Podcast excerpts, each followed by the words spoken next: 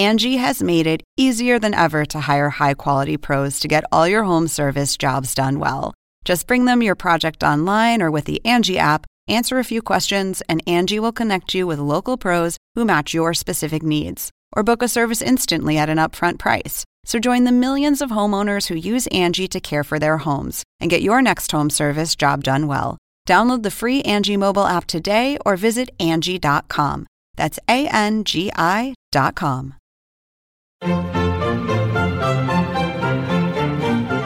Según el diccionario de la Real Academia Española, La cultura pop se define como el conjunto de las manifestaciones en que se expresa la vida tradicional de un pueblo.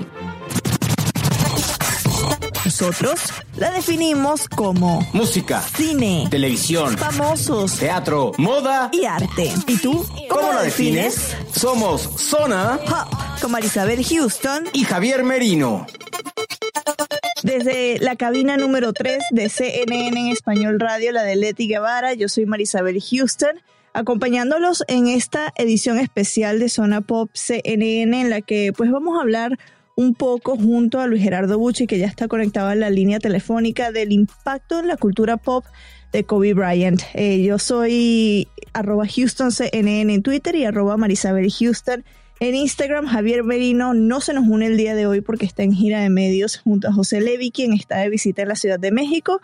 Lo puede seguir a él en su cuenta de Twitter en merinoCNN y en Instagram a, a arroba Javito 73. El podcast está como Zona Pop CNN en Spotify, Apple Podcasts, Google Podcasts y bajo ese mismo nombre Zona Pop CNN en Twitter, Facebook y Instagram. Luis Gerardo, bienvenido a Zona Pop. Ya adelantábamos un poco la temática de lo que íbamos a hablar al inicio en la presentación.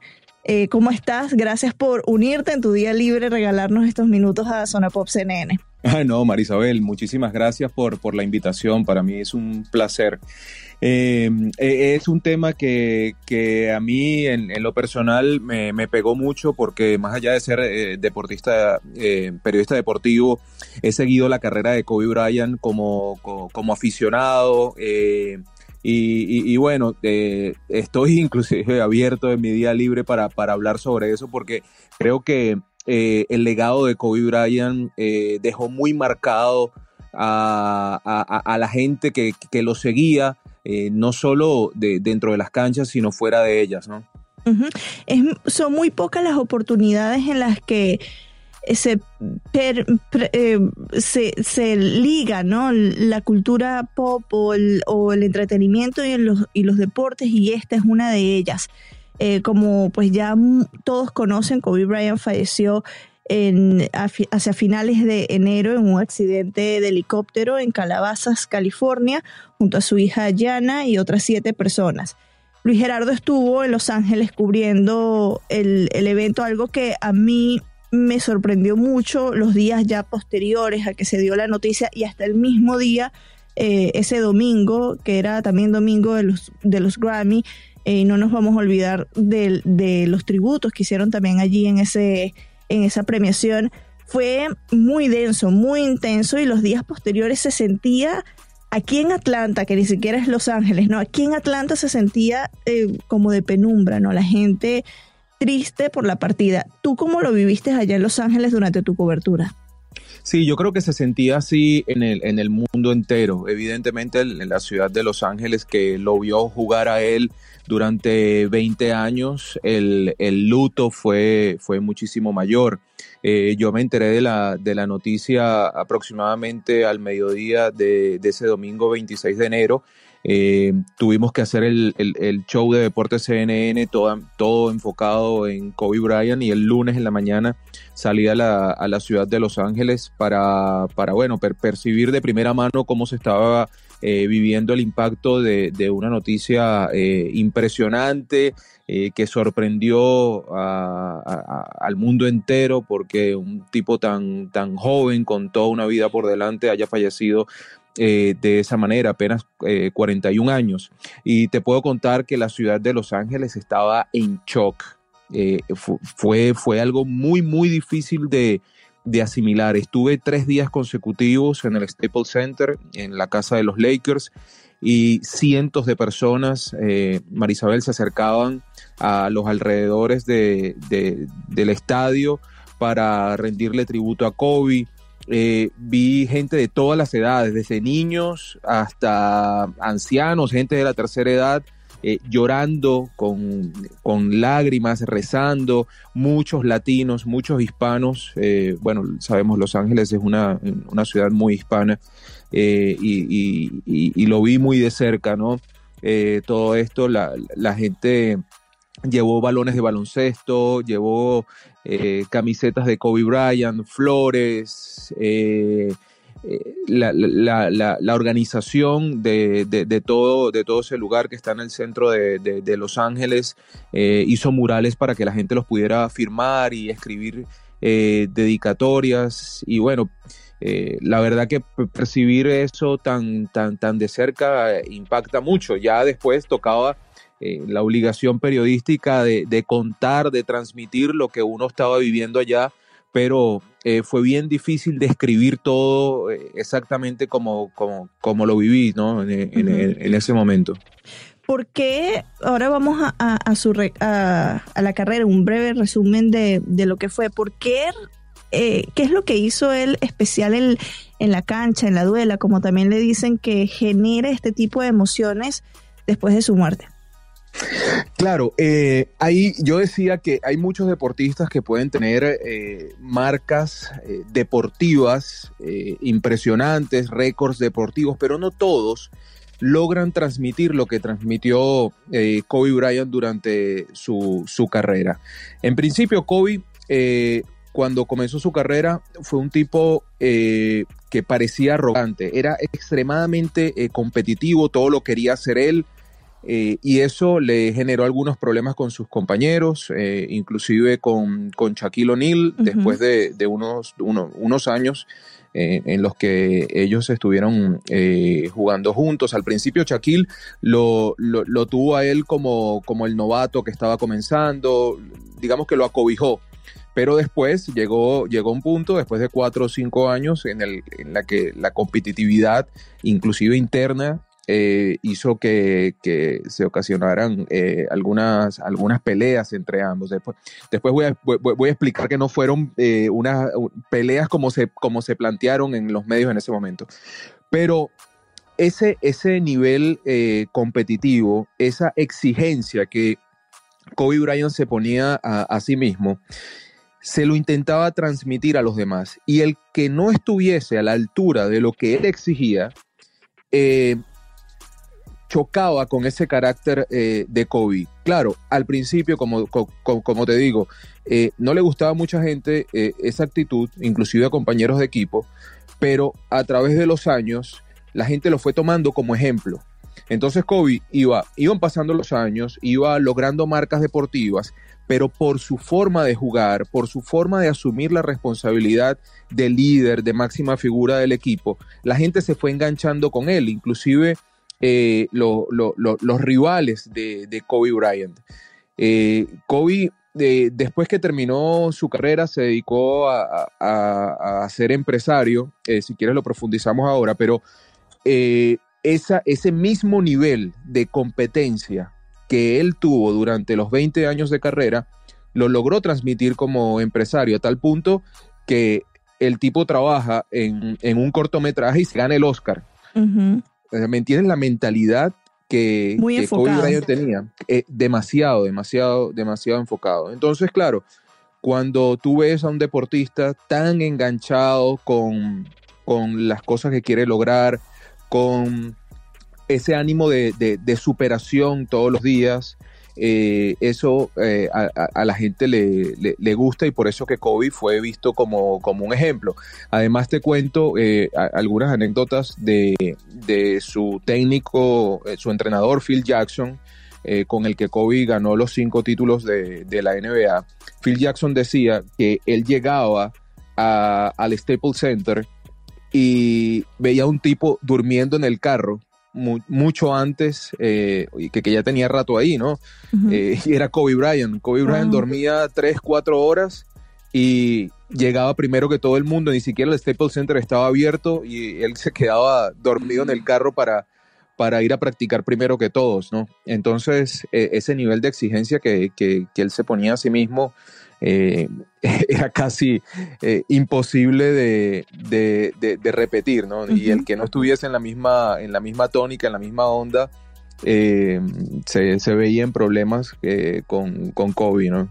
Antes de pasar pues al retiro y esa faceta de empresario que, que nos comentabas, Vamos a regresar un poco porque somos casi que de, la misma generación. Los 90 para nosotros fueron muy importantes, ¿no? Esa, todo lo que fue esa década. Y esa fue la década en la que Kobe eh, hacía sus, sus pininos, tenía sus, sus primeros pasos en el básquetbol.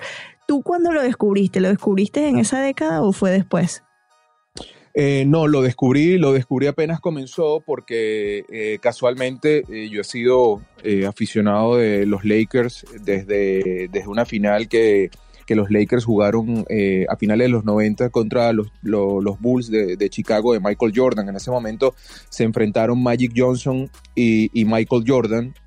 Magic Johnson fue el último gran ídolo de los Lakers antes de, de Kobe Bryant. Y, bueno, de, ahí eh, comencé a seguir a, los Lakers. Después, eh, de repente aparece eh, este novato que ni siquiera tuvo que pasar por la universidad, sino que era tan bueno que desde la escuela secundaria o high school, como se dice en Estados Unidos, saltó directo a la NBA. Con es algo muy raro, ¿no? Sí, es raro, o sea, ha pasado muy pocas veces. LeBron James es, es otro, otro ejemplo, ¿no? Pero imagínate, o sea, para, para que la gente tenga una idea de esto, eh, pregúntense qué estaban haciendo ustedes a los 17 años. bueno, Kobe Bryant estaba jugando en la NBA, ¿no? Entonces, eh, ya eso marcaba eh, en cuanto a talento de, de, la personalidad que estábamos hablando, ¿no? ¿Lo llegaste a conocer o entrevistar? No, fue una de las cosas que, que, que lamenté eh, en, mi carrera. Eh, no poder hablar con él, este, además que hablaba muy bien español, hubiese sido una, una, una, buena entrevista. Ahora me siento muy eh, relajado, Puedo, puedo jugar el, campeonato con, con mucho más divertimento en mi corazón.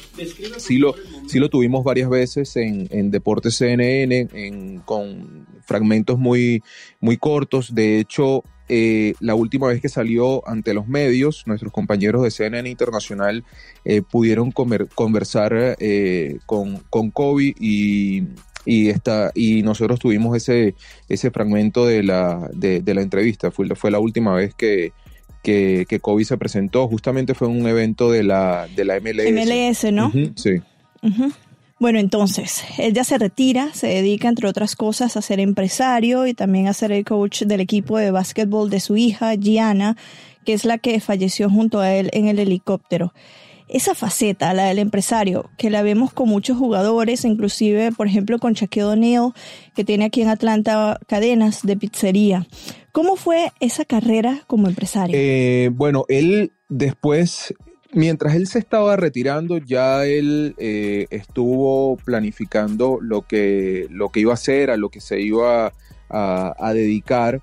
Eh, y él seguía de alguna manera vinculado a, los medios. Eh, evidentemente estar en, Los Ángeles le da, le da un plus, ¿no? Porque siempre Kobe estuvo ligado a productores de televisión, a, actores, actrices de, de Hollywood.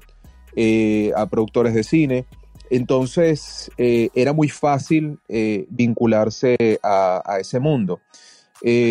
Kobe armó una productora, escribió ese, ese, ese poema, como, como él le dice, el Dear Basketball, querido Basketball, lo, que, lo que él sentía por el baloncesto lo transmitió en, ese cortometraje y, bueno, fue tan bueno, tan, tan emotivo que termina eh, ganándose el Oscar.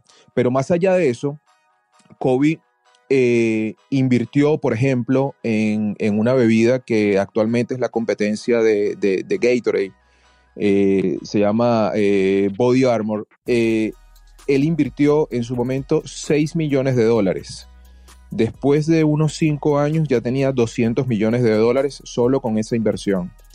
Entonces, todo, lo que hacía eh, le ponía el alma y le, salía muy bien, ¿no? Luis Gerardo, ¿a ti te impresionó ese tweet que envió Pablo Coelho en el que dijo que destruía ese draft, lo que llevaba escrito con Kobe para un libro? Porque hasta quería ser escritor. O sea, bueno, poeta ya lo era, pero quería escribir un libro. ¿A ti te sorprendió eso o dijiste, bueno, algo más que se esperaba de Kobe Bryant? Mm, no, no, no me sorprendió porque yo creo que Kobe lo que él se, proponía eh, lo hacía y, lo hacía bastante bien eh, porque a cada cosa que, que el, mensaje de él era, si tú, eh, el, primero hacer lo que te gusta y después si eliges eso, da tu vida porque eso salga, salga bien. Entonces, desde ese punto de vista, eh, no me sorprendió porque, porque la verdad que todo lo que él se planteaba le salía bastante bien, desde su carrera deportiva hasta lo que, lo que estaba haciendo después, ¿no? ¿Tú, ¿Tú has visto o cómo has visto que haya sido el impacto de Kobe en otras áreas que no sean las deportivas? Eh, ya vimos que pues su faceta del empresario también estuvo muy ligada a, lo deportivo con, con, la bebida, lo que nos comentabas pero por ejemplo musicalmente, que esto lo vamos a, mencionar eh, en un ratito, eh, muchos cantantes pues se han pronunciado, ¿no? Con, respecto a la muerte. ¿Cómo tú has visto eso de que ha, logrado permear en, en, en, la cultura popular que no solo es música, cine, sino en la manera en cómo vive la gente? Sí, yo creo que por, por, lo que te decía, Kobe, eh, su manera de jugar lo llevó a ser eh, ejemplo de, inspiración. Y eh, el equipo de los Lakers es un equipo que está siempre influenciado por, por muchas figuras de, la música, de gente de Hollywood, como, como, como te decía, porque es, es un pasatiempo para, para el jet set eh, bastante, bastante, bastante interesante, ¿no? Ir a, ir a ver un juego de los Lakers. Siempre los vemos, ¿no? En primera fila. Claro, siempre están en primera fila. Vemos Jack Nicholson, por ejemplo, que es ultra fanático de, los Lakers. Entonces, eh, claro, mucha, mucha gente vinculada al espectáculo. Eh, vio la, la, carrera de Kobe Bryant y, se inspiró en, en él. Eh, bueno, eh, te, te, te, puedo, te puedo comentar otro dato. En un podcast que, hace Alex Rodríguez, el, ex pelotero, que se llama, el podcast se llama The Corp. Eh, hay una entrevista súper interesante de Kobe Bryant y él cuenta, él cuenta ahí cómo, cómo, vive su vida, ¿no? y, y, él decía, no importa cuántas horas tú estés al día enfocando eh, enfocado en, hacer algo. Yo solo evalúo el resultado y si tú no estás a la altura de mis, de mis resultados que, o lo que yo espero, eh, no, puedo, no puedo trabajar contigo. Eh, Entonces, ese, tipo de, ese tipo de frases... Son lapidarias, ¿no? Sí, sí, sí, sí, pero, pero a ver, si, si, si le das la vuelta, lo hace, lo hace él también para, para motivar a la gente a, a superarse. Y, claro, eh, ahí termina eh, Kobe eh, siendo, siendo una figura que, que, la gente encuentra como, como motivo de inspiración, ¿no? Bueno, ya lo que les mencionábamos para finalizar con eh, ese acercamiento, ese romantiqueo que tuvo brevemente con la música ahí en los 90 también. Yo me sorprendí mucho, Luis Gerardo, cuando eh, esta tarde estaba haciendo pues investigación previa y entro a la página de Billboard y encuentro que aparece en los charts de Billboard en 1998 en la decimosegunda posición por una colaboración con Brian McKnight y Tone para el tema Hold Me. Yo no he escuchado el tema o si lo escuché en los 90 no me recuerdo. KB. Your love's a sword, slicing gently through my body, burn so sweet. Blood boils when you speak, yeah. makes me weak, but I refuse to weep. Yet when I sleep, I feel tears trickling down my cheek. Stay strong, pride telling me move. Pero ese tema estuvo en, en varios charts, entre ellos el Hot R&B eh, y Hip Hop durante 18 semanas seguidas. En 1999 dice mm, el LA Times y Bleacher Report que firmó contrato con Sony Records porque quería hacer un disco en solitario, algo que hasta donde eh, investigué, no se materializó, pero sí grabó dos temas. Uno de ellos fue Kobe junto a la supermodelo Tara Banks.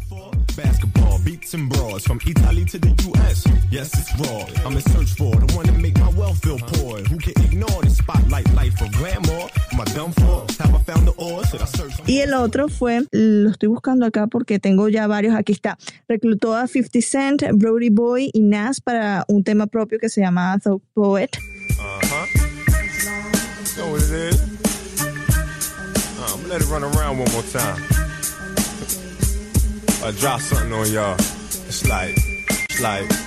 Y también colaboró con Destiny Childs, que en esa época pues eran Beyoncé, antes de ser Beyoncé, pues ya era grande con Destiny Childs en el remix de un éxito que sonó muchísimo que se llama Say My Name.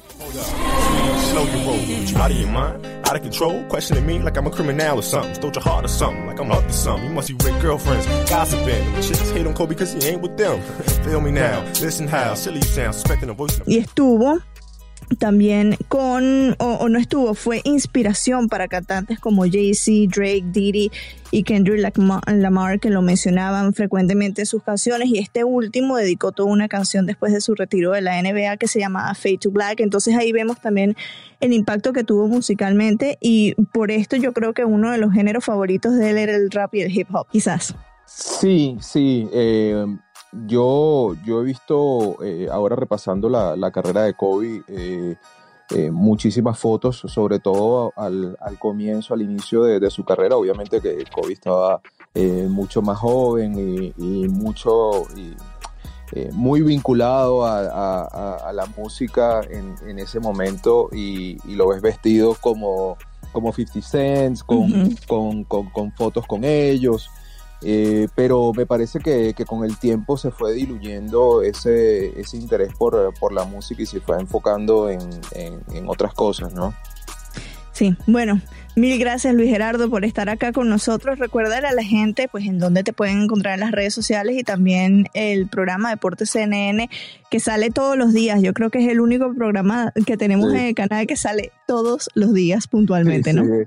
Sí, es el único, ¿no? Muchísimas gracias, Marisabel, por la invitación. Eh, te repito, para mí es un placer hablar de este tema, del legado de Kobe Bryant, eh, compartir contigo eh, además y por supuesto invitar a la gente a que vea Deportes CNN. Deportes CNN está de lunes a viernes a las once y media de la noche y los fines de semana está a las 11 de la noche. Esto es hora de Miami. Eh, si, si, lo van a ver en el, en el, Pacífico de Estados Unidos, le quitan tres horas.